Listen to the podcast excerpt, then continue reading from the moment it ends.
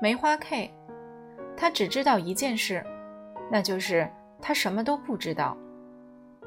阿波罗保证，我们父子会在雅典找到妈妈。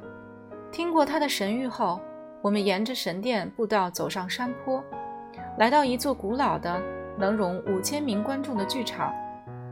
站在剧场的顶端，我们可以俯瞰整座神殿，放眼望去，可以一直眺望到谷底。走下山坡时，爸爸说：“汉斯·汤马士，关于德尔菲神谕，我还有一些事情没告诉你呢。你晓得吗？对我们父子俩这样的哲学家，这个地方意义特别重大。”我们在一处废墟上坐下来，一想到这儿的废墟有两三千年的历史，我心里就觉得怪怪的。你知道苏格拉底吗？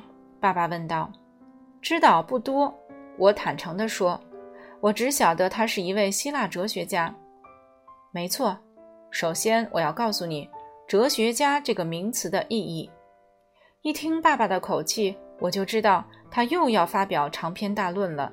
坦率地说，这会儿坐在酷热的太阳下，满脸流汗，我实在没有兴致聆听爸爸的演说。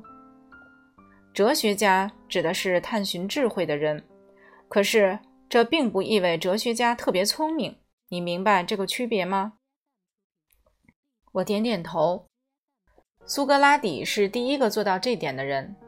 他喜欢在雅典的市场走动，跟三教九流的人谈话，但从不教诲他们。相反的，他想从别人的言谈中学到一点东西呢。他曾说。他爱在人来人往的市集走动，因为乡下的树木不能教导我任何东西。可是他觉得很失望，因为他发现那些自称懂得很多的人其实什么都不晓得。他们也许能够告诉苏格拉底今天的酒价和油价，但对人生的事情却往往一无所知。苏格拉底自己坦然承认，他只知道一件事。那就是他什么都不知道。看来苏格拉底并不怎么聪明嘛，我不屑地说。别妄下结论呢，爸爸板起脸恐斥责我。假设有两个人对一件事情一无所知，但其中一个人装出很懂的样子，依你看，到底哪一个人比较有智慧？我得承认。那个不假不假装自己懂得很多的人最有智慧。哦，你总算开窍了，爸爸说。就凭这一点，苏格拉底有资格当真正的哲学家。他感到很烦恼，因为他觉得他了解人生和世界不够深、不够广。他觉得自己被排除在人生和世界之外。我又点点头。有一回。一位雅典人跑去德尔菲神殿问阿波罗：“全雅典最有智慧的人是谁？”神谕的回答是苏格拉底。这件事让苏格拉底听到了，他感到哦相当惊讶，因为他真的觉得自己学识浅陋，当不起这样的称誉。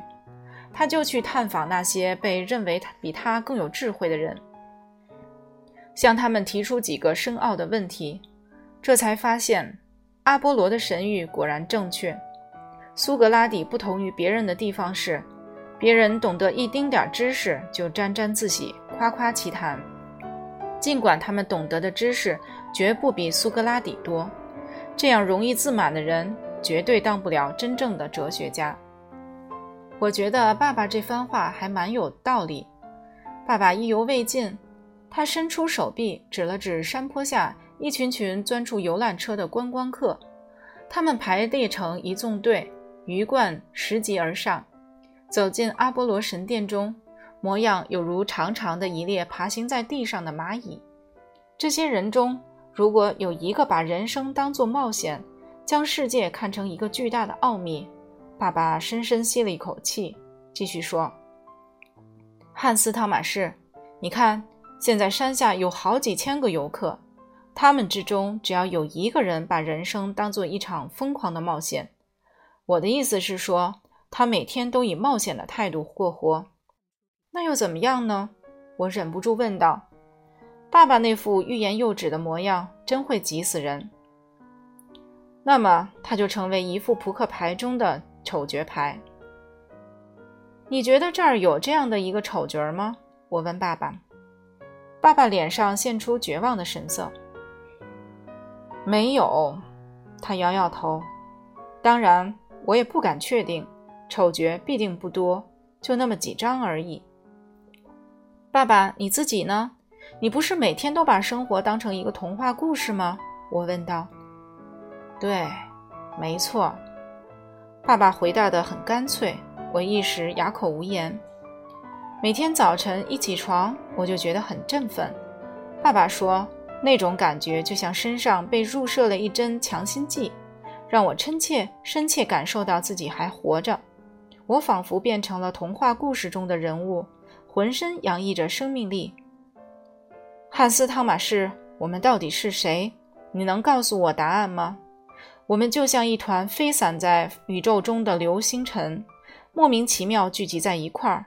这究竟是怎么回事呢？这个世界到底是从什么地方来的呢？我不晓得。我回答。那一刻，我觉得自己跟苏格拉底一样，被排除在人生和世界之外。有时候，这种感觉也会突然在傍晚出现。爸爸继续说：“我心里想。”我现在活着，但是我不想再重活一遍。爸爸，你活得很苦啊！我说，虽然如此，但也挺刺激的呀。我不，我不必到阴森森的古堡去找鬼魂，因为我自己就是一个鬼魂。你儿子看见一个侏儒鬼魂出现在仓房窗口时，你却很担忧。我不知道我为什么提这件事。也许是提醒老爸那天晚上他在船上说的话吧。爸爸哈哈大笑，算你厉害。他说：“